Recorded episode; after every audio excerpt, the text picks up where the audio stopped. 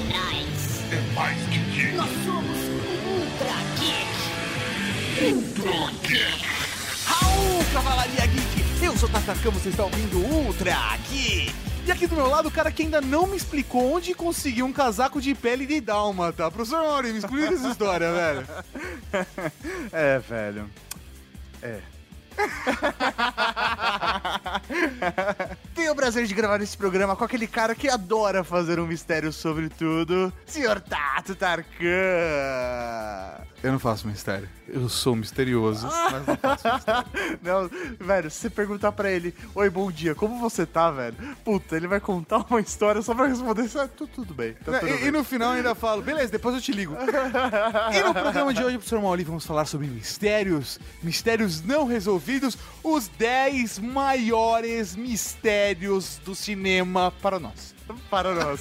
Mas a gente não vai falar disso agora. Só depois dos recadinhos.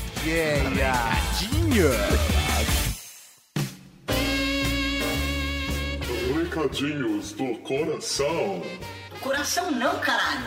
Tá bom, recadinhos. Recadinhos, mas... Estamos aqui para mais uma sessão de recadinhos do coração, Sr. Tato Tarkan. Exatamente! Começando, professor Mauri, com um recadinho importante, nós temos visita! Isso mesmo, o Carrasco está conosco, senhor Carrasco. Sempre um prazer. Ah, é uma... Não, não é. Ah, Mauri. É tipo, ah... Ah, ô, Prazer pra quem, né? ô, velho, ainda nem tirei a roupa. Ainda, é foda. O Carrasco nunca apareceu aqui nos recadinhos, por que, que ele veio aqui dessa vez? Por favor, Carrasco. Poxa, eu vim convidar a Cavalaria Geek pra participar do Distinguished Gentleman's Ride. O que que é isso? Distinguished Gentleman's Ride. É um evento que acontece uma vez por ano em escala global, no dia 27 de setembro. É sempre dia 27 de setembro. É sempre no final de setembro. Tá. Aí, aham, A data é- vai de acordo vai com de o mês. acordo, aham, pra Com cair ano. num domingo. Ah, tá. É, que a ideia é que os motoqueiros todos saiam pra dar um rolê pela cidade, todos trajados assim com garbo e elegância, se comportando como autênticos jogadores de taco. Olha só. Claro, Cavalaria a cara Geek. da cavalaria. Pra é, angariar fundos pra pesquisa do câncer de próstata. Que maneiro, hein? O Carrasco não, o Carrasco não tá batendo. O Carrasco. Ah, razão de próstata. o Carrasco tá aí. Tá aí a personalidade dele. É que ele gosta de andar de moto. Feitas todas as piadas. é um negócio muito sério. É, é- é um negócio muito sério. Não, é o meu fetiche por motoqueiro. não, não, de verdade. É, como projeto paralelo, eu tenho um Instagram de foto de moto, pode divulgar? Pode? Pode, lógico. Então, o, o arroba Harleys de Sampa. E eu fui convidado para ajudar na divulgação do evento. Ele tem o patrocínio da Triumph, tem, tem, que é uma montadora de motos, Sim. tem mais alguns patrocinadores em escala global. E o evento acontece no Brasil em várias cidades. Tem em São Paulo, tem em Belo Horizonte, tem é, em Curitiba, Cascavel, Curitiba, Cascavel. Florianópolis, Londrina, Porto Alegre, Rio de Janeiro. Sim, é bem bacana. E aí a gente convida é, todos os, os participantes que tenham moto ou que queiram aparecer no final do evento. Ele tem o percurso, tá todo marcado no site. Tem como colocar o, o link? Lógico, o link já tá aqui no post gentlemansride.com. E aí o cara vai, faz o percurso todo vestido de moto e aham, vestido a, é, tipo... a caráter no garbo e na elegância. Entendi. E no final ainda tem show, food truck, é um evento de dia inteiro, assim. Ah, que bacana. E é bem familiar. É bem familiar, ele sai do Pacaembu, tipo, às 10 da manhã, e percorre todo o Centro Velho, termina na concessionária da Triumph, onde tem uma festa de dia inteiro. E como você colabora pra causa do câncer de próstata andando de moto? Responda. Perfeito, ótima pergunta. É, a Por isso ideia- que eu a fiz, né? Ah, oh, claro, que dúvida. a ideia é bastante que nem a do desafio do, do balde de gelo. Então você, ah, você chama a atenção e tenta conseguir colaboradores. Para participar é completamente gratuito, você só precisa aparecer lá. Você pode se cadastrar no site, ele tem tipo uma rede social, dá pra você mandar um convite pra pessoa que você queira que seja sua garupa. Ela recebe um Entendi. e-mail todo bonitinho, assim, com aquela cara anos 40. Ah, é, que é maneiro. super fofo. E você cria o seu profile e você pode conseguir um sponsor, um patrocinador. Olha aqui, eu acabei de achar o Carrasco, não tá como Carrasco, então não posso falar o, o usuário dele, mas se eu quiser eu posso patrocinar você agora. Você já tem Sim. dinheiro de patrocínio. Sim, já tenho. Olha e, e só. ainda tô atrás de mais alguns patrocinadores. Olha. Que maneiro. É, dito isso, quem quiser se inscrever pode fazer doação direto na inscrição ou pode conseguir um patrocinador que vai ter a publicidade de aparecer no site, de estar associado num evento que é filantrópico e que é todo bacana, descolado, é divertido e vai ter a repercussão pelo Facebook também. Você pode logar direto pelo seu Facebook e fazer o pagamento por PayPal. Ou melhor que isso, você pode aparecer no arroba Harley de Sampa, né? Também. Não, não, você pode aparecer no Harley de Sampa e ajudar o, o próximo. E ajudar A. Exatamente. E ajudar a pesquisa contra o câncer de próstata. Cara, é isso aí. Então, Cavalaria Geek, vamos deixar o preconceito de lado, vamos colaborar para que todos possamos viver mais e melhor. Câncer de próstata, toque nesse assunto.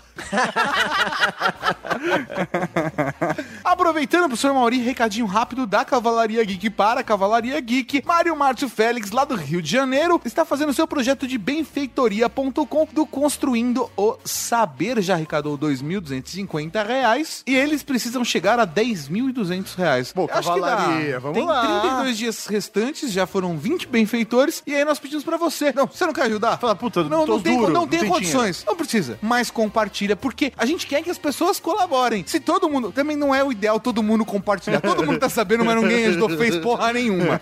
Não é o ideal. Então a gente quer o quê? Alcançar as pessoas que podem ajudar, que seja com 10 reais, 30 reais, 50 reais, 80 reais, 200 reais, mil reais, não importa. Se eu sou uma empresa, eu posso colaborar? Você pode colaborar com a cota mil reais. O seu nome com o projeto Construindo o Saber. Você coloca o seu nome, você pode colocar só Professor Mauri, que é do caralho. Professor Justiça, que ia ser muito mais da hora. Ou a logomarca da sua empresa no projeto.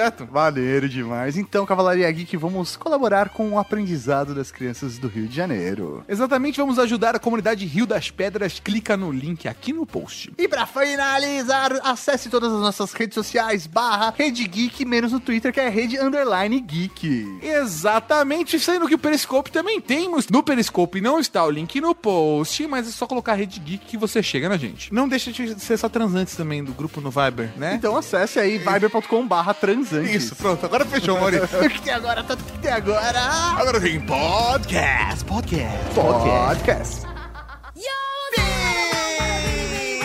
Beleza! Estamos aqui para falar do top 10 mistérios do cinema. Sim, vamos pegar todos aqueles mistérios, aquelas coisas mal resolvidas, aquilo que você ficou pensando, você esqueceu a história do filme e ficou pensando, mas que isso? Pois é. Tem aquelas dúvidas do. Ah, eu não sei porquê. E tem as dúvidas do. Oh meu Deus, faça isso parar! E pra classificar os 10, nós utilizamos o critério que deu na nossa cabeça, que é, Quanta agonia te dá de assistir o filme e depois chegar no final e falar. e aí? "Ah, Como? E tal coisa? E ninguém vai falar disso? Por quê? Por quê? Por quê? Então é, é esse o critério. Simples assim. Quanto se irrita a gente? Irrita ou deixa instigado, né? Tem, Sim, tem a irritação positiva, que é estou instigado. A irritação dos ricos, estou instigado. a irritação do glamour. ah, instigado. Então faça seu top 10 e ouça agora o nosso. E não deixe de comentar aqui no post com a sua listinha também. 10. E na décima posição, vamos chegar aqui a uma conclusão ou não? Han Solo atira primeiro ou não em uma nova esperança? Pá, pá, pá. Fala mais sobre isso pra mim, meu bem. Não sei se você sabe, mas... Mas, Uma Nova Esperança é um dos filmes da famosa trilogia original de Star Wars. E rola um certo mistério pra ver quem realmente atirou primeiro na disputa entre o Han Solo e o brother, o caçador de recompensas. O Grido, o Grido. Isso aí. E aí, só que, na primeira versão, a versão original, em 77, quem atira primeiro é o Han Solo. E depois, nas versões remasterizadas que vieram, ele meio que é feito de bonzinho na história. o George Lucas vai lá e muda e faz o Grido atirar primeiro. É. E aí começou aquela dúvida. Quem realmente atira primeiro nessa disputa? Por que eu fiz esse som? Agonia. Só isso, agonia. Por quê? Por? Mas por que tá aqui? Por quê? Por quê? Cara, não tem, não tem discussão, Mori. Não tem discussão. Acho que tem, Não velho. tem discussão. Han Solo tira primeiro. Porque se tá no filme. Na verdade, a versão que eu assisti, o Han Solo não atira. Então, mas Então, o Han Solo atira primeiro. Quem é o Han Solo? Han Solo é o cara que atira primeiro. Nossa, será, velho? Sim, sim. O Han Solo é o cara que atira primeiro. Han Solo é o cara que a mina fala, eu te amo. E ele fala, eu sei. Han Solo é o cara que atira primeiro primeiro. Exatamente. Exatamente. Então, a, a briga é exatamente em relação a isso, né? Os fãs acham que realmente o Han Solo deveria atirar primeiro, porque ele é justamente esse cínico filho da puta. É isso. é. As- As pessoas gostam de chamar o cínico filho da puta como o anti-herói. Mas não, É, ele é não, um é o cínico filho da puta. É isso que ele é. E ele fala, ele fala "Hum, eu sei. É isso. É- Esse é o tipo de cara que atira primeiro. E o George Lucas não. O George Lucas acha que ele é o herói, então ele não pode matar uma pessoa assim de graça. Você já, você já saiu na mão com alguém na escola? Quem ganha a briga? Quem bate mais no outro. Quem bate primeiro.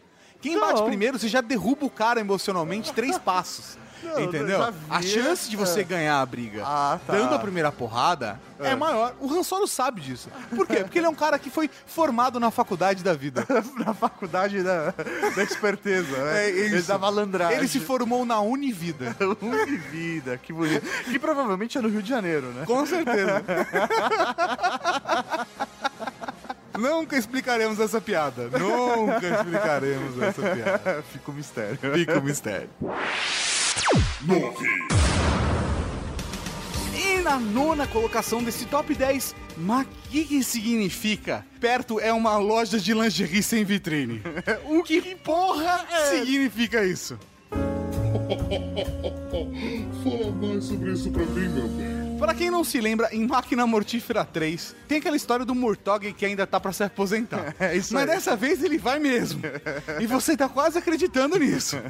Só que no terceiro filme da saga Máquina Mortífera, um novo personagem é inserido, que é a Lorna, a policial que investiga policiais. Ah. Ela é da corregedoria. Isso mesmo. E aí eles estão atrás de quem é o corrupto dentro da polícia. E ela tem que investigar um por um. É, isso aí. E É aí, finalmente ela chega no Murtog e no Riggs. Só que, só que, Murtog vai lá e atira num bandido e ele descobre que aquele moleque, na verdade, era amigo do filho dele. Ele fica É. mega mal. Putz, essa parte é dramática, né? É, cara? não, e é Foda. meio foda e tal. Aí o Riggs começa a interagir com a Lorna pra descobrir como essa arma chegou na mão desse moleque. E nessa eles estão numa discussão e tal, e eles descobrem quem é o cara que rouba as armas e distribui as armas na cidade. E aí a Lorna tira o Riggs e fala: Putz, e você quase prendeu esse cara. E o Riggs retruca: Eu cheguei mais perto, que, você. E ela manda em seguida: Perto? Perto é uma loja de lingerie sem vitrine. E o Riggs fica com uma cara do tipo. Que porra é essa? E aí, numa outra cena, eles estão invadindo a casa desse maluco que distribui as armas e um cachorro vai atacar eles. Daí o Riggs vai lá, deita no chão, dá uns coito cachorro e tal. Tem toda aquela ceninha. e o Riggs chega e fala assim: mas, mas fala uma coisa. Que porra é essa história de perto é uma loja de, de lingerie sem vitrine? E a Lorna com o cu na mão fala: depois eu te explico e Porque foge. a gente tá no meio de uma loucura, depois te explico. E não, nunca mais se fala sobre isso no filme. E nunca. Nunca mais. Pre- Precisava disso. Por quê? Por quê? Por quê? Mas por que tá aqui? Por quê? Por quê? Cara, eu tenho uma teoria do que perto significa. Pe- perto é uma loja de lingerie sem, vitrine. O que é? Porque a loja de lingerie sem vitrine significa que você pode entrar e pegar no sutiã.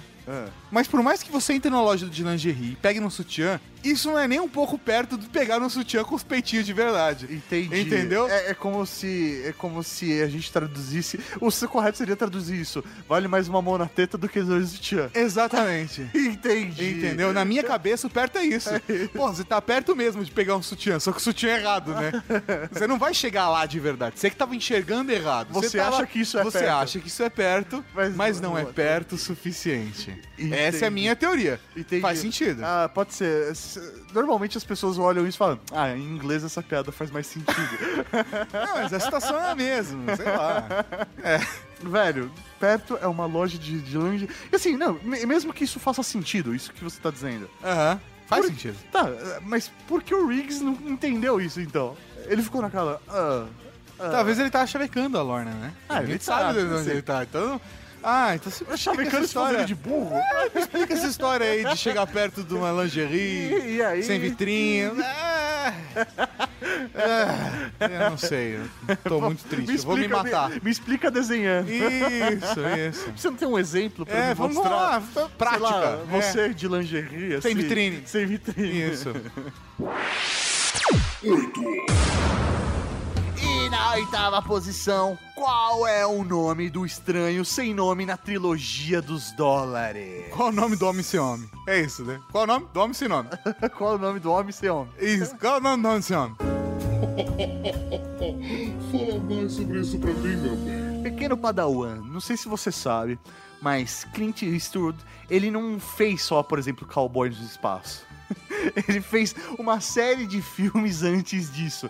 Ele realmente é conhecido por filmes de Velho Oeste, né? Sim, westerns. É um cara que realmente ele foi o grande marco, né, ne- nesse estilo de filme. E na década de 60, Clint Eastwood, ele fez simplesmente três filmes que são extremamente clássicos, então fica a recomendação para que vocês assistam. Por um punhado de dólares, por uns dólares a mais, três homens em conflito. Só que o personagem dos filmes é um personagem tão foda, tão motherfucker, tão, tipo, parrudo, que nunca é dito o nome dele. Ele é chamado de- com apelidos como tipo, Joe, Manco, Blondie, mas assim... Tipo, o Zé da esquina, tiozinho, o coiso, ferrugem, prego, é, cabeça. Isso, assim, choquito, dente, unha, leite, cabelo.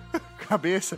E- Mas na verdade nunca é dito o nome dele, então ele é simplesmente conhecido como o Estranho Sem Nome. Por quê? Por quê? Mas por que tá aqui? Por quê? Por quê? A galera que gosta desses filmes de western da antiga se perguntam, né? Qual, qual é o nome do estranho sem nome? Hã? E aí eu te pergunto, Mauri, qual é o nome do estranho sem nome? Véio, eu acho que certas coisas não precisam receber um nome. Certas coisas não precisam receber um rótulo. Porque o que ele faz vai além do nome dele. Ele não precisa ser nomeado. Porque quando alguém precisa dele, ele está lá. Ele não precisa ser chamado. Eu, eu acho que. Eu, eu, eu acho que Joseph seria um bom um nome. bom nome. Que é Joe, né? Joseph. Olha só, Joseph. Se fosse John, eu ia falar, beleza, estranho. Porque podia ser John Doe, né? Que é o, o João Ninguém. Sim, né? sim, sim, sim. É João Ninguém que se fala em português? É, João Ninguém. É, Zé. Ninguém. é Zé. Ninguém. Zé, Zé Ninguém. É o Zé. Mas João, João Ninguém também. Jo- João Ninguém também usa? Você também usa. Você pode ser um Zé ou um João, mas você vai ser, continuar sendo ninguém. ok. Não, mas pra mim seria tipo. É Joseph. É o nome dele. Que Joe? Quem ia chegar e falar Joe? Joe. O cara deve saber alguma coisa da história dele. Ele deve ter falado nos bastidores, aquela que sabe que os caras estão, pô, sei lá, comendo, sabe? É, Joe. Ó, Joe, quem que é Joe? Nunca ninguém chegou pra ele. Posso te pagar uma brisa? Ah, qual, qual é o seu nome? É, aí o cara ia pensar, velho, com Clint Eastwood ia achar que você ia querer comer ele, ia sair na não, porrada. É muito é. foda, porque, velho, você olha pro Clint Eastwood, ele tá feliz, mas ele tá sempre com aquele sorrisinho de meia boca aberta. né? Isso, cara. Ele é um, ele é um ser meio assustador. Você já viu ele na capa do Rolling Stones? Velho. Não, sério, é, é tenso, é tenso. É, cara, assustador. Podia ser a capa desse podcast. Pena que top 10 já tem arte definida. Se não seria. No final, a gente sabe o nome? Vai falar alguma sugestão? Eu- Eu acho que é Joe. Joe. Zeph. Joseph. Joseph. Cara, eu tenho que dar um nome, né? Deixa eu dar um nome pra ele. Homem sem nome. Ajoelhe-se.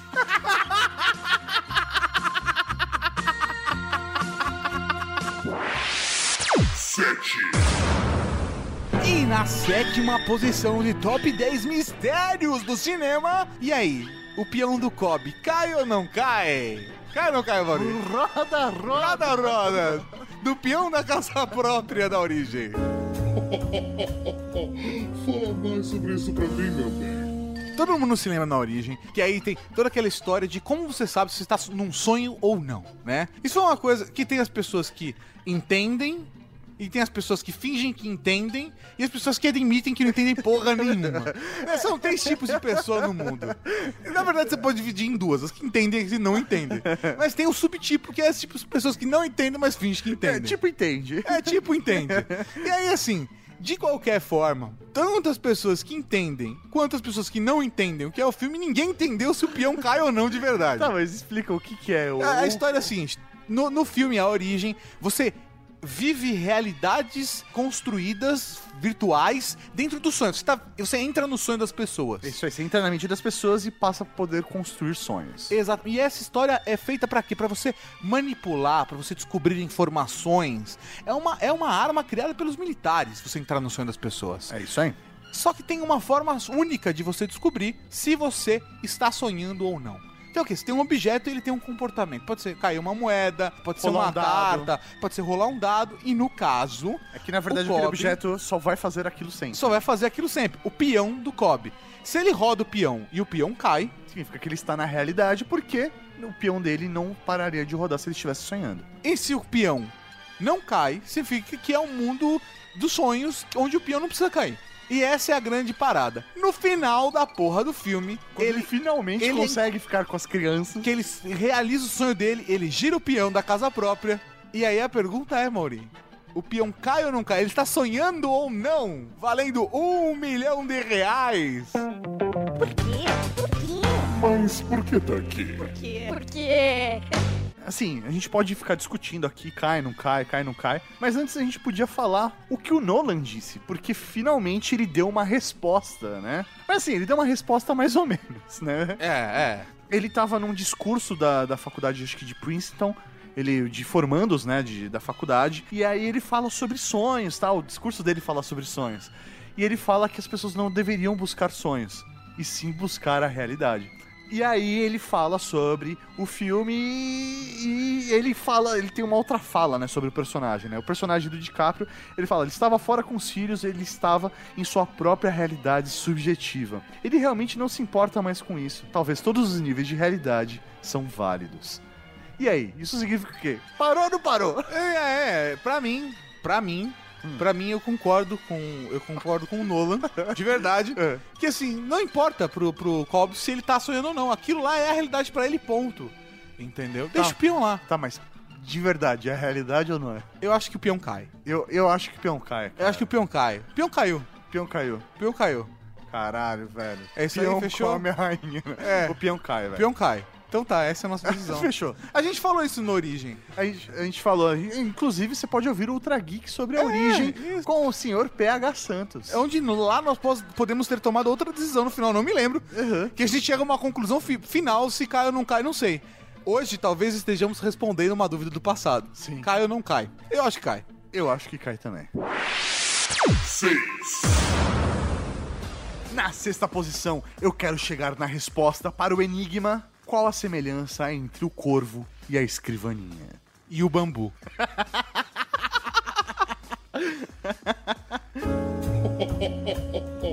Fala mais sobre isso pra mim, meu bem. Se você não se lembra dessa. Num programa do Silvio Santos, lá para os anos 80, 70, ele, a criança pergunta pra ele: qual é a semelhança entre o corvo, a escrivaninha e o bambu? No filme Alice no País das Maravilhas e no livro também, quando a Alice toma drogas. Não, tô brincando. É, é isso. É quando a Alice ela entra lá naquele maravilhoso mundo fantástico, ela encontra com dois personagens, a lebre e o chapeleiro maluco. E quando eles estão lá tomando chá?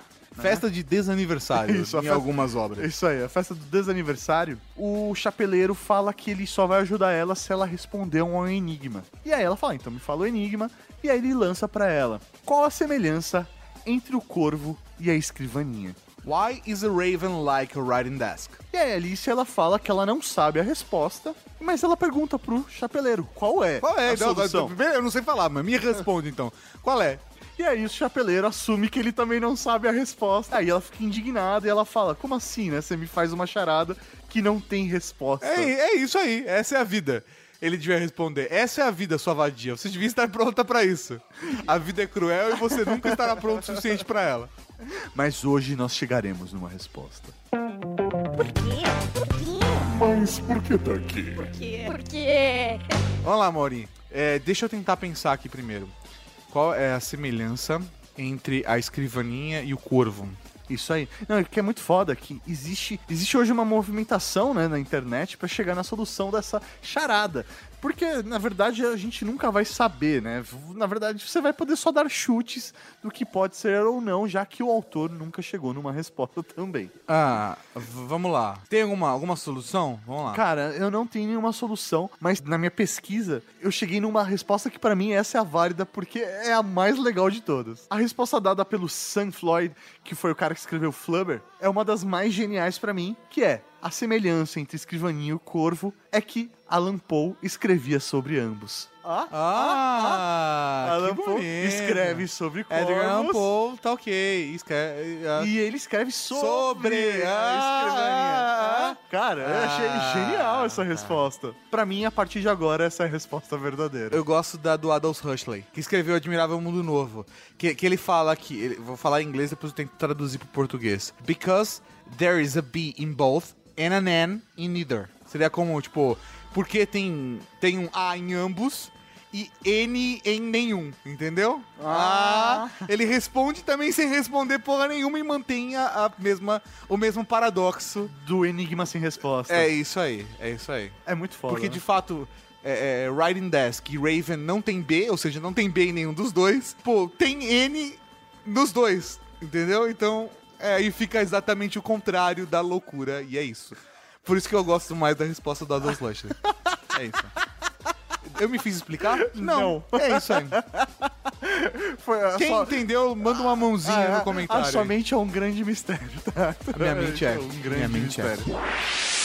5, E na quinta colocação desse top 10 mistérios do cinema, a pergunta, professor Mauri. O Deckard, ele é um replicante ou não é um replicante? Interrogação. Interrogação. fala mais sobre isso pra mim, meu bem. Pra quem não assistiu Blade Runner, para e volta pra casa. Não sabe brincar, um 10 pro play. Ou você pode ouvir o Ultra Geek que nós gravamos com o Paulo Gustavo sobre Blade Runner. E com o Barretão. É verdade, e com Barretão. É verdade. Barretão. And Barretão clássico. Ultra Geek 148, Blade Runner, o link tá aqui no post. Mas Blade Runner é um filme que trata um futuro onde a gente discute isso melhor no podcast, mas a história basicamente é que existem réplicas, né? E essas réplicas têm um lugar fixo que elas podem ficar e elas têm uma, uma validade que expira. Elas não podem viver com os humanos. Ponto. Agora, o que do rolê é que o Decker, na verdade, ele é um caçador de replicantes. Essa é a função dele na sociedade. Ele tá lá pra procurar os replicantes que estão dentro da sociedade e eliminá-los, tirá-los de lá, prendê-los, matá-los, depende da situação, cada um é um. Mas a parada é a seguinte: existem algumas formas de você identificar um replicante. E o teste Voight-Kampf é a, a maneira de descobrir isso, quando são feitas diversas perguntas que os replicantes dão uma resposta surtada e você consegue identificar. Agora, o Decker, ele é um replicante ou não é? Por quê? Por quê? Mas por que tá aqui? Por quê? Por quê? Cara, essa pergunta ela é realmente feita até hoje pelos fãs, porque a- a- o filme Blade Runner ele é baseado num livro. E no livro é deixado claro que o personagem ele realmente é humano. Ele passa no teste Voight-Kampf, Voight- Voight- Voight- Voight-Kampf, é isso? Só que no filme o personagem ele se esquiva de algumas perguntas. É, e na cena ali você. Eu, eu não sei se essa é uma demonstração de que ele é humano, então ele se esquiva, e é isso que um humano faz, ou se isso é uma demonstração de que ele tem autoridade, então ele não precisa provar. É, E aí é que tá o rolê. E na versão estendida, a versão do diretor, é deixado realmente claro que ele seria um replicante. É o segundo mistério nosso com Harrison Ford. É, é verdade. olha, só, o Harrison Ford é um homem misterioso no É. cinema. olha. E o Harrison Ford, ele afirma que ele é um humano no filme. Isso. E aí fica nessa. É humano Ele não é? atuou como um humano, o Hitler Scott dirigiu ele como um replicante. e aí a pergunta é: o que ele é de fato? Se considera o autor, o ator ou o diretor? aí, nego, a gente não tem a menor ideia do que pode ser. Mas pra mim ele é um replicante. Pra, pra você ele é um replicante? Pra mim ele é um replicante. Pra mim ele é um humano. Provavelmente Mas é, seria bom podcast- se ele fosse. É, seria bom se ele fosse um replicante. Por quê? Eu não sei, eu acho que eu- me agradaria falar, ah, ele é um replicante. Entendi. Mas provavelmente no podcast. A gente concordou, a gente discordou do de que a gente uma tá outra falando forma, agora. provavelmente. Isso, a gente chegou a uma outra conclusão. Porque assim, a, nossa- a gente vai amadurecendo, né, Mauri? É, E algumas vezes a gente vai evoluindo também. Então é, é, é isso. É São isso. os mistérios É, da vida. é. A resposta para essa pergunta, professor Mauri, É. será perdida como lágrimas na chuva. 4, Quarta posição. Aquela pergunta que não me fez dormir durante muitos anos. Beijar na boca engravida? É, não. Quando devemos alimentar os gremlins? Velho, é- É fácil. É depois da meia-noite. depois da meia-noite não, Mauri. Por É isso que que não a- deve. fala mais sobre isso pra mim, meu bem. A gente não deve alimentar depois da meia-noite, mano. Por isso que a cidade foi por causa. Tudo errado, é. O cara convidou, olha, é fácil, depois da meia-noite. Só dar um banho e alimentar ele depois da meia-noite. É isso. Pra quem não se lembra, Ou pra quem é novo demais pra saber o que é um gremlin. Gremlins são, é um filme da década de 80, onde o personagem principal, né, um garoto, ele ganha de Natal um bichinho de estimação. Um mogwai. É isso aí, ele tá lá comprando de um chinês muito louco, né, esse bichinho. Aham. E aí o chinês fala pra ele que ele tem que seguir algumas regras pra cuidar daquele animal. O, o, o, o mogwai envolve muita responsabilidade, então o chinês ele se nega meio que a vender o bichinho pra ele, né? Mas o neto cagando pra tudo, só pensando na grana, Isso falou: aí. foda-se, vamos 200 ganhar. dólares, fechou. Aí ele, mas ele vende passando as regras de como cuidar daquele pequeno animalzinho. Regra número um: Nunca colocá-lo diante da luz forte, e muito menos na luz solar que pode matá-lo. Regra número dois. Nunca molhe o seu mogwai. E regra número três: E a principal regra, nunca alimente após a meia-noite. Mesmo que ele chore ou implore, nunca alimente-o. Essa é a parte assustadora, né? O bichinho pode chorar, implorar, mas você não pode alimentar ele. E aí vem o questionamento. Que momento você deve alimentar se depois da meia-noite é sempre Então, depois assim, da né, não meia-noite? dê banho e não alimente ele, ou não? Que horas é o depois da é meia-noite? isso. Passou a meia-noite, sempre é depois. Até a próxima meia-noite é sempre é, depois. meia-noite, exatamente. E aí? 10 pras 11. 10 pras 11. Mas é depois da meia-noite anterior, então é, é isso aí. Essa é a dúvida. Quando você deve alimentar um gremlin? Por quê? Por quê? Mas por que tá aqui? Por quê? Por quê? É que acho que talvez o ciclo do, do Gremlin, Mauri, É. seja igual ao meu. Ah, Eu posso varar à noite, mas só vira dia seguinte depois que eu durmo. entendi. Entendeu? Certo, e aí me explica. Só é depois da meia-noite É. até a hora que eu dormi. Porque depois é antes da meia-noite. Eu já acordei, é um novo dia antes da meia-noite. Entendeu? Pode ser isso. Caramba, e quando eles dormem? Aí, então, mas aí é quando o dono dorme mas, ou ele, quando o Gremlin? mas ele dorme, ele dorme é quando o dono dorme ou quando o Gremlin. Porque se o Gremlin não pode ficar de dia, significa que ele dorme de dia Isso, e fica acordado à noite. isso. Logo, então você só pode alimentar ele. O foda do Gremlin é que eles são igual gordo. Acordo de madrugada e dá uma fome. Ai, ai. E aí, velho? Depois da meia-noite. Porque se ele tá acordado de, de madrugada, é o horário que ele tem que se alimentar. É, isso. Só que a meia-noite dele é meio-dia. Porra de! Vamos, vamos, vai, foda-se, vai, foda-se. Por quê?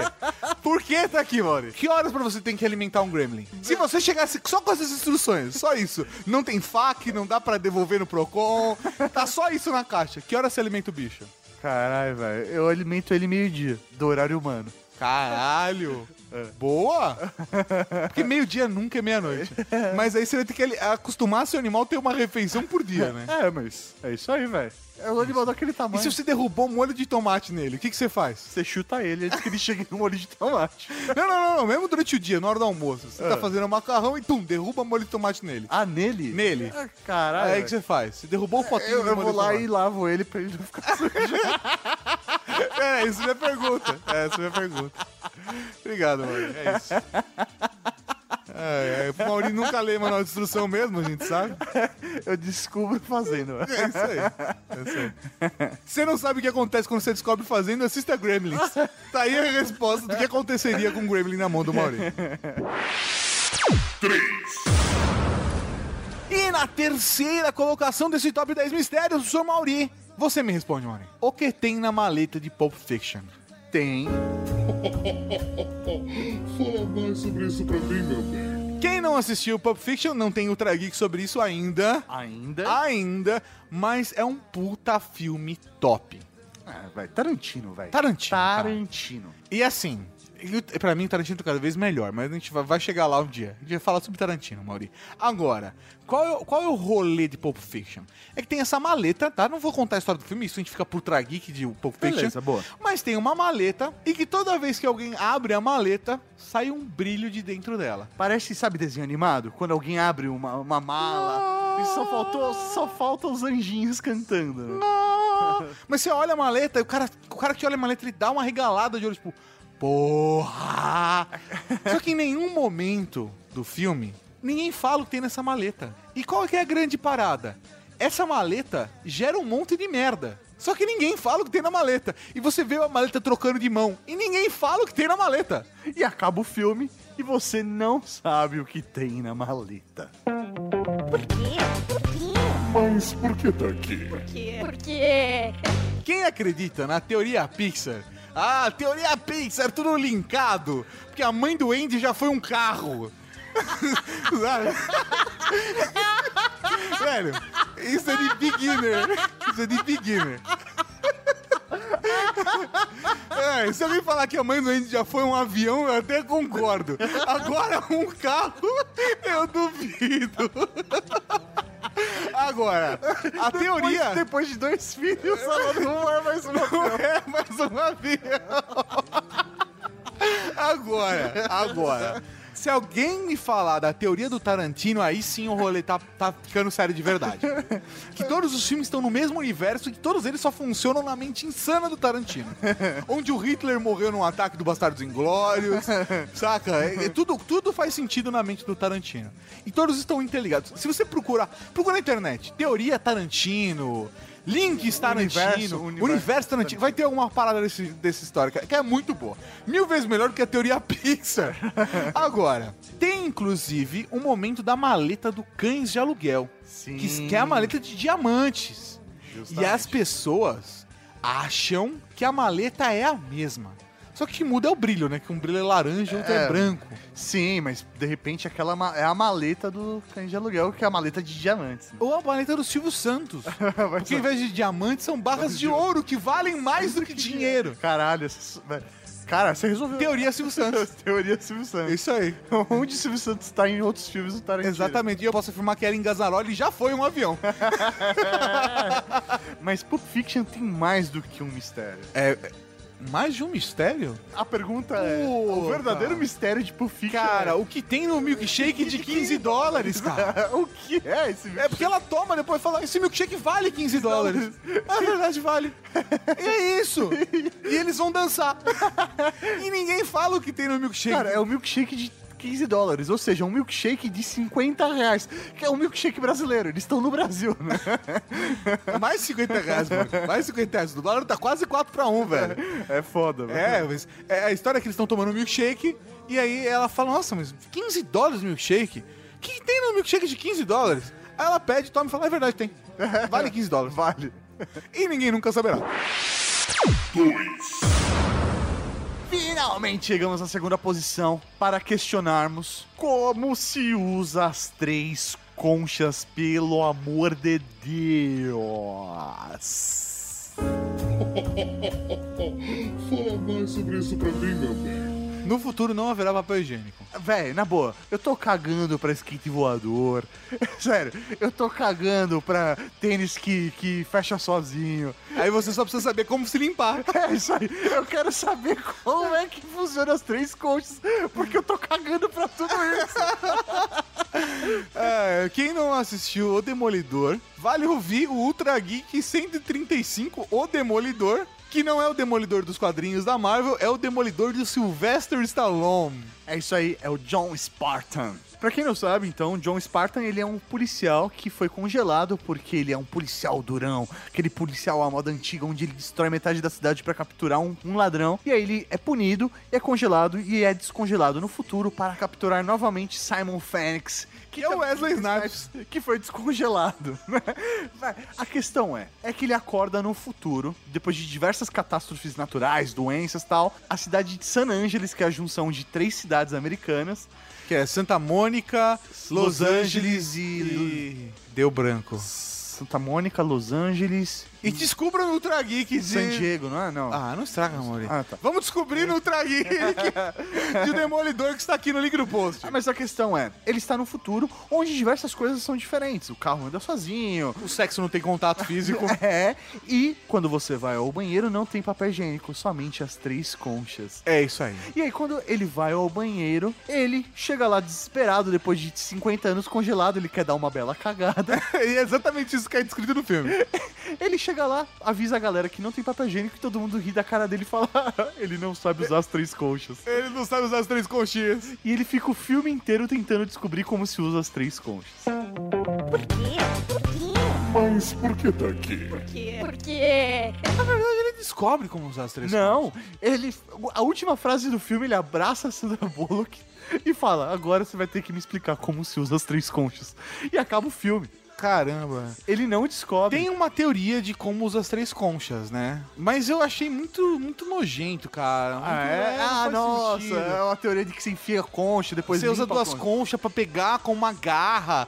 Aí você usa a terceira concha pra limpar a garra. Nossa. Isso não faz o menor sentido, Por cara. que fariam isso? É isso. Para mim, as três conchas, sabe como eu visualizo as três conchas? O quê? Como o bidê.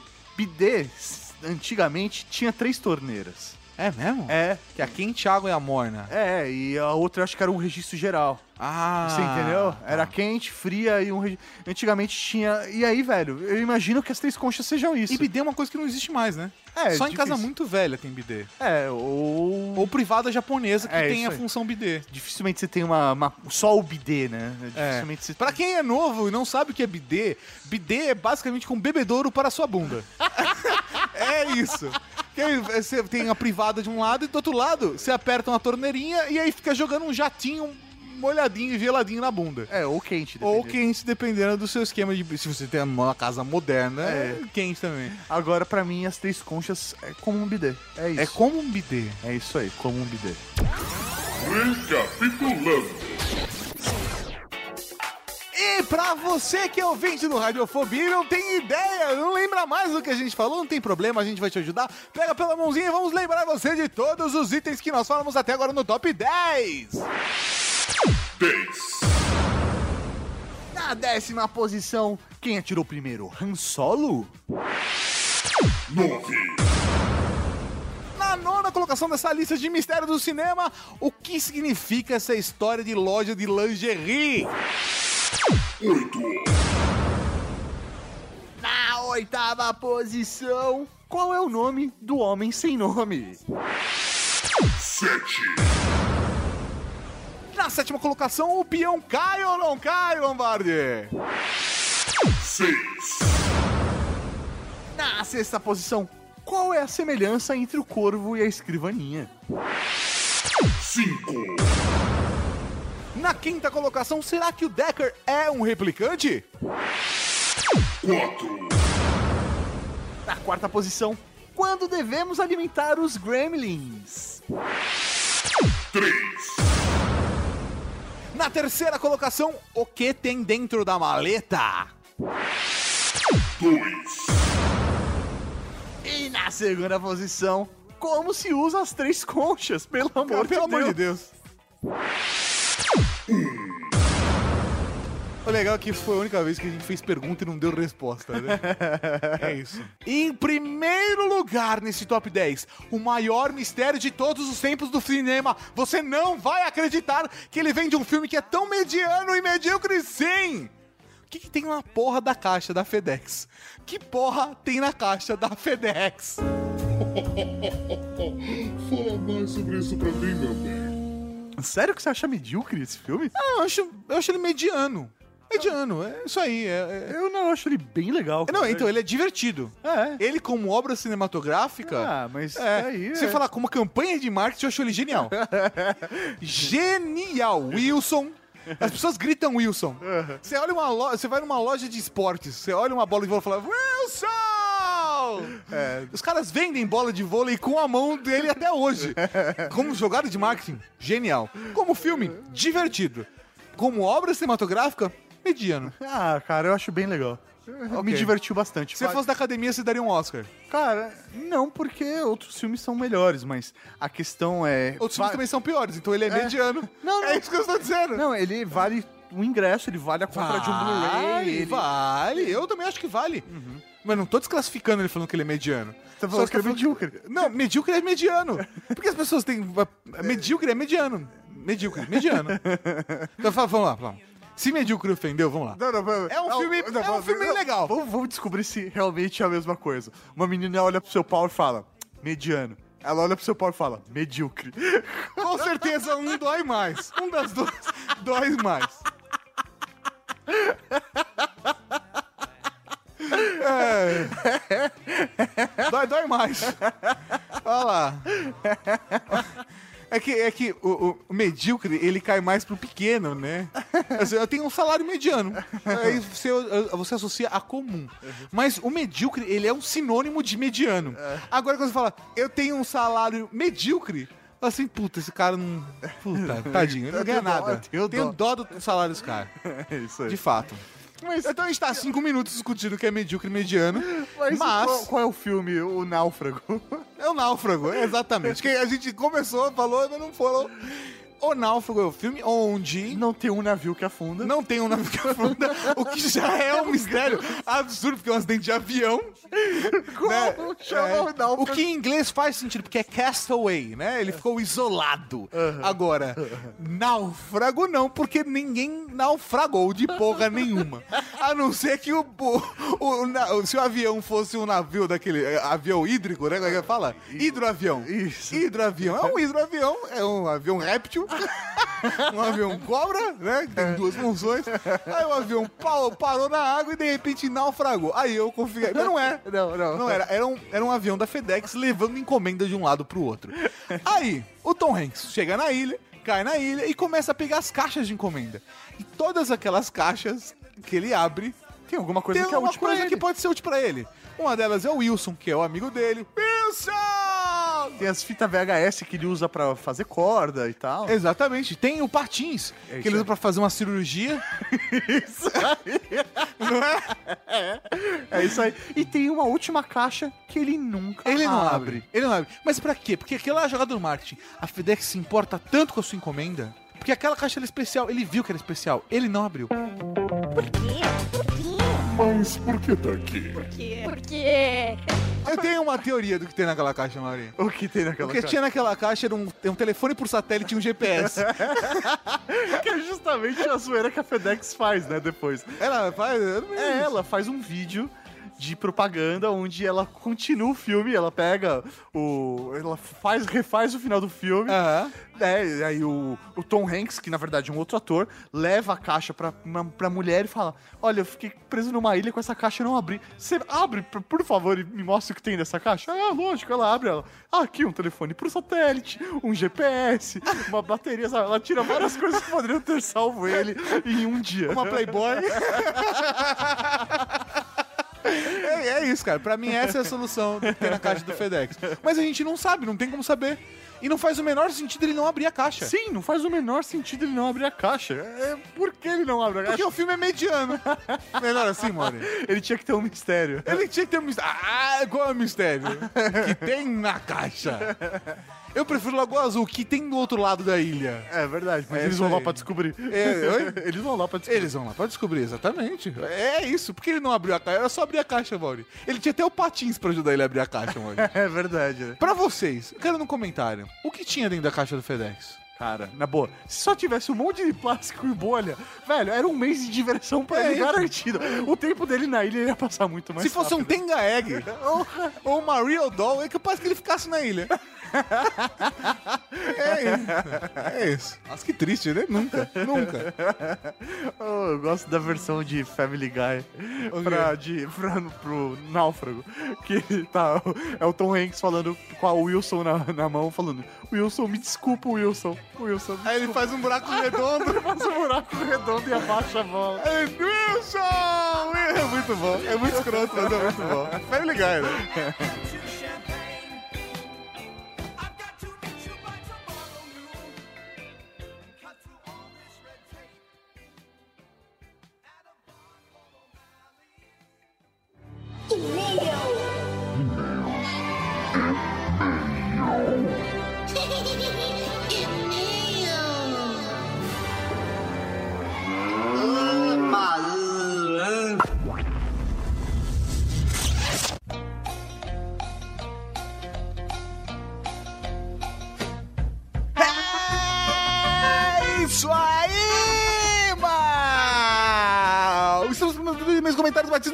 Drag que muito Raul também. Que beleza! E pra começar, como faz o pessoal mandar um e-mail pra gente? É muito fácil, muito simples. Você manda pra ultrageek.redgeek.com.br. Pode mandar um MP3 também. A gente recebe mensagem em áudio. Você pode deixar um comentário no post do programa ou entrar em redgeek.com.br, clicar em contato e enviar o seu e-mail. Exatamente. E para começar essa leitura de e-mails, vamos com um e-mail do Presto da Cavalaria Geek, Raul Marechais. Raul! Tudo bem com vossas senhorias? Tudo beleza, tô com tudo um pouco beleza. de dor de garganta, tá travando, tá estranho isso, mas tá tudo bem fora isso. Narcos é fantástico. Felizmente a Microsoft ferrou meu notebook com uma atualização do Windows 10 justo quando tava saindo Narcos. Ótima desculpa para não trabalhar e ficar vendo Narcos de uma tacada só. Ai, sei. Que fela da puta, hein? Matando o trabalho. Ah, isso não se faz. É incrível como essa série mostra que o Padilha seria o diretor perfeito para fazer o reboot de Robocop. Como é que é? Vamos lá, olha que da hora a análise dele. O personagem principal é um policial, bom, loiro, living the American Dream, chamado Murphy. Caralho. É violento pra caralho, com cenas de fuzilamento sem cortes. Necessário em qualquer filme do Robocop. Caralho. o filme é sobre a luta de Murphy contra o narcotráfico. Caralho. Murphy luta contra o sistema falho. Narcos é Robocop. É Robocop, velho. Ele, o Na- Padilha tá mostrando pro mundo. Vocês não gostaram do meu Robocop porque não me deixaram fazer. Eu, sei capa eu sou capaz de fazer Eu Robocop. sei fazer Robocop. Olha só, esse é o Robocop. Muito bom. Caralho. Muito bom. Ele manda aqui. E o Padilha é uma figuraça que honra. Grande abraço, presto. Muito obrigado pelo carinho, pelos elogios e um Raul pro senhor, presto. Uh. O próximo é pro senhor Maurinho, é mesmo, amigo qualquer, ele é um batismo!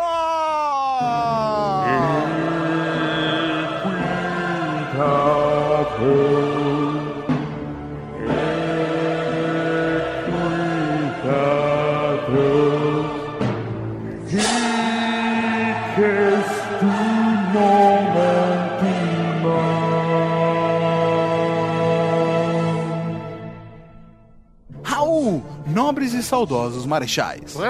Sou Jonas, tenho 21 anos, moro na tumultuada e caótica, porém adorável cidade de São Paulo e trabalho como gerente de TI. Falaremos disso depois. Ouço vocês há quase 3 anos, quando descobri o ainda em progresso We Are Geeks. Eu não mandei meu pedido de batismo ainda, por sei lá, desânimo, afinal, não tem fila preferencial nessa espera aí, né? É, não tem. Na verdade, a preferência vai do momento, da É, inspiração. Vai da inspiração. Mas decidi escrever para a Suprema Corte solicitando meu batismo, pois me inspirei no último batismo. No caso, o do episódio 203, sobre procrastinação. Você passou na frente de uma caralhada de gente que mandou agora, porra. Pois é, senhores, eu também pertenço ao mundo das pessoas que pouco veem e tudo sentem. Na verdade, bem pouco mesmo. Enxergo apenas 15% do olho esquerdo, o que me torna, por lei e constituição, cego. Bem, não vou fazer um discurso enorme sobre mim e minhas superações, Você mentiu, porque você fez um discurso enorme. Não sei se você percebeu, mas É. você meio tá gigante. Tá gigante, gigante. A gente vai dar uma resumida. Vamos, vamos, vamos. Até porque eu acho que não tive tantas superações assim, mas eis o que há sobre mim em um resumo para que vocês usem ou não nesse batismo. Nesse caso, não. Não, não. Vamos lá, vamos lá. Desde pequeno, ele é fascinado por tecnologia. Ele brincava de montar robô, mas aí ele ficou cego e não, não conseguia mais montar robô. Aí em 2002, ele teve contato com o primeiro computador. No Centro Cultural São Paulo, onde ele descobriu que tinha um sistema lá que você levava um livro e eles transformavam em fita cassete. E também tinha a primeira biblioteca em braille. Abri- estado. é, aberta ao público. Exatamente. E aí, ele levou uma apostila de 790 páginas e saiu com 15 fitas em áudio e 11 quilos de livro em braille. Começou a estudar, se esforçou pra caralho e começou a manjar de TI. Em 2006, que ele conseguiu o primeiro computador, um Pentium 4 com 256 de RAM e um HD de 40 GB. Tudo isso. Mas ele não tinha internet na época. Então, ele Olha que genial. Ele resolveu aprender como hackear o sinal da galera. Ele é, ia em Lan House e pesquisava sobre as paradas. E nesse esquema, aos 14, ele fez o seu primeiro site. Que ele vendeu por 700 reais. Ele comprou uma antena wireless de 25 dBi e uma placa de 54 megabytes por segundo e começou a caçar sinal Wi-Fi dos vizinhos. Ele começou com uma rede de um vizinho que estava distante, mas estava aberta, e aí por conta disso, em sete dias ele conseguiu baixar umas apostilas lá, ficou hack pra caralho. Depois de três semanas, ele estava usando uma internet fibra de 30 mega por segundo da empresa de transporte público que ficava do lado da casa dele. Mas que beleza, mano. Olha esse moleque. A empresa tentou tirar ele de qualquer E não jeito. conseguiu. Mudou o MAC address, usou criptografia. Tentou usar hotspot, foda-se, nada funcionou. Nada funcionou. Ele continuou usando a internet dos caras. Ele sabia que, hoje ele sabe que é errado, mas na época ele fez porque, Porque era necessário. Ele, ele realmente precisava de internet pra conseguir continuar aprendendo. E hoje, apesar de ter 21 anos e não ter formação ainda, ele é gerente de TI graças a seu esforço. E seu conhecimento. Olha só! E ele conseguiu uma empresa que reconheceu o trabalho dele e valorizou ele como funcionário. Por conta disso, ele gasta toda a grana dele com videogames, jogos e prostitutas. Mas ele sabe cozinhar, lavar e passar. Então, senhoras, se vocês estiverem solteiras, ele está à disposição, está para o mercado. E como para bom entendedor minha palavra basta, ele fala que tem 1,92 e que, e que calça 47. É, Ou seja, Ou seja, tá ligado. e depende se a teoria do L funciona ou não. Então, vamos lá, Tato. Esse é o resumo da vida de Jonas S. Marques. Então, Jonas S. Marques, ajoelhe-se. A partir de hoje, tu serás conhecido como o Zero Cool da Cavalaria Geek.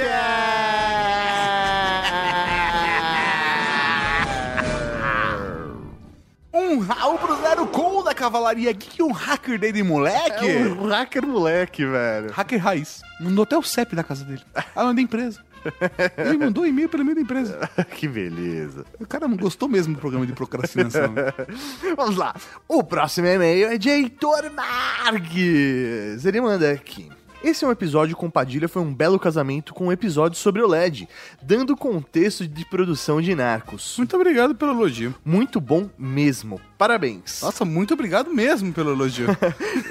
Enquanto eu babo com a minha próxima TV OLED, divaguei um pouco quando começaram a falar de Netflix e como esse serviço dominou a minha casa. Fiquei quase um ano em dúvida se cancelaria minha Sky, até que me dei conta que o aparelho ficou desligado por quatro meses sem ninguém sentir sua falta. Nossa! É. Foi o ultimato para cancelar definitivamente o serviço. Assim como o professor Zufo tem uma considerável coleção de DVDs. E nesse fim de semana, tirando a poeira de casa, fiquei pensando como aquilo tudo é inútil.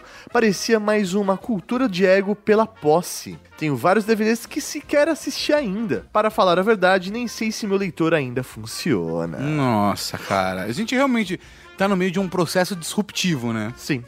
O mesmo aconteceu com as minhas músicas após assinar o Deezer.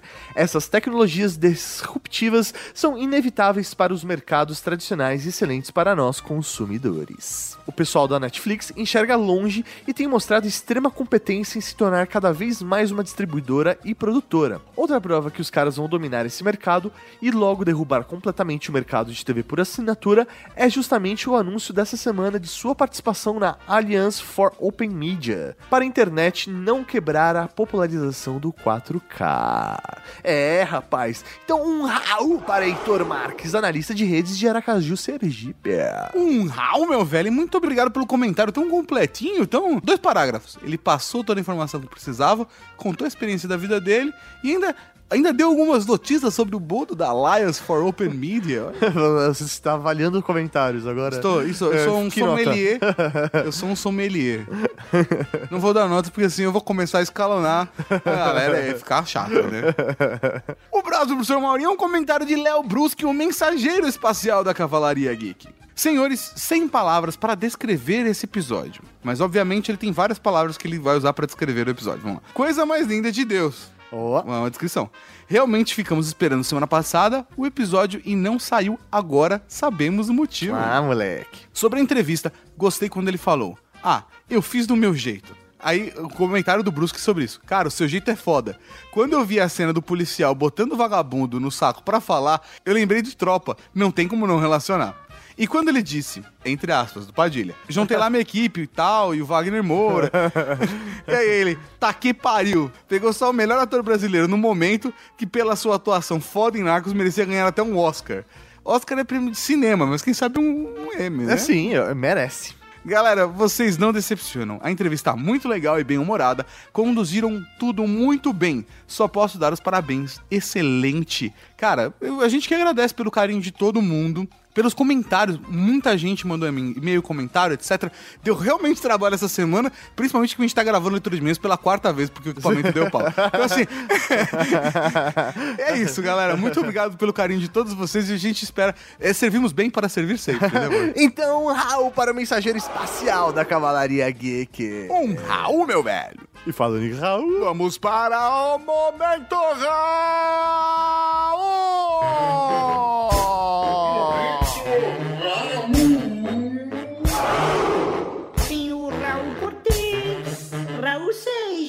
Raul Gazola, Raul Gil, Raul Júlia. Cara, tem Raul pra caralho aqui. um Raul para a PVS Underline, que achou o podcast foda, mas queria mais. É o gostinho de quero mais, Maria. Um Raul para Renan Rufino, que achou irada a entrevista. Um Raul para David Balotan, que compartilhou um relato sobre greves. Um Raul pro Highlander da Cavalaria Geek, que tá esperando a parte B, C e D do último Ultra Geek. Um Raul para o alquimista daltônico da Cavalaria Geek, que assistiu Tropa de Elite pirateado, mas que gostou tanto que foi no cinema três vezes para compensar. Um Raul pra Jairo Panzer, o tanque de guerra da Cavalaria Geek, que acha que o Padilha é um baita cineasta e muito inteligente. Um Raul para BD Portela, que sofre com a internet e a rádio de 600k. Nossa. Que triste. Espero que não seja isso que você paga por mês. um round pra Rodrigo do Contra da Cavalaria Geek, que achou a entrevista única de uma maneira única. Um Raul para Gleidson Moreira, que quer um vídeo da próxima vez. Entenda como quiser. Um round pra Jesse Zanelato, que acharia incrível uma entrevista com Wagner Moura. Sim, seria incrível.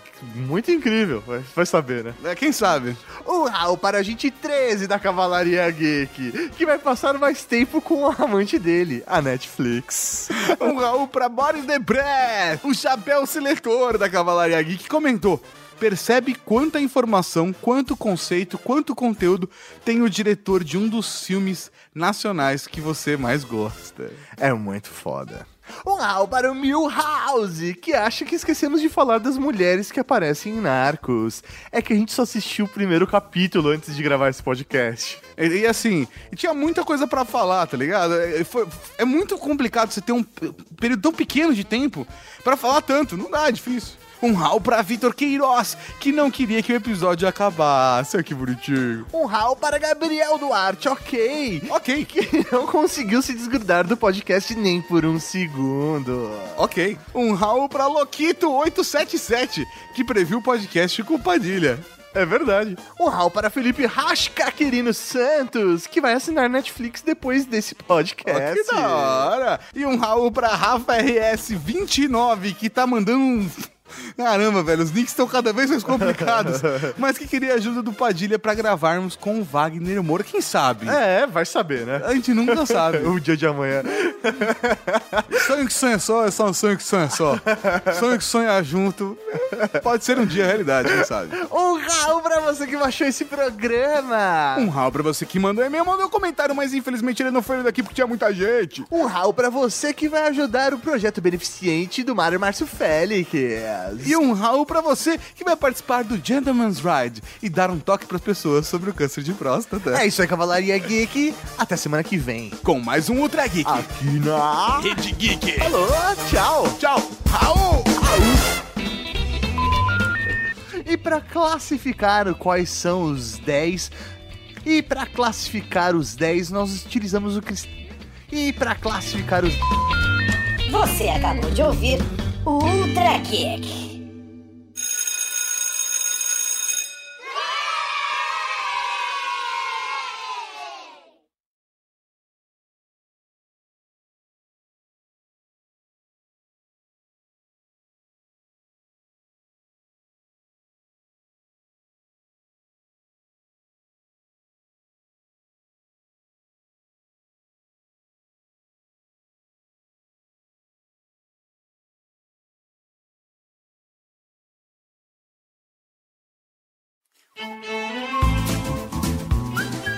Ele tá lá pra procurar e re- ele tá lá pra procurar para procurar ceboleia. Ele tá lá pra procurar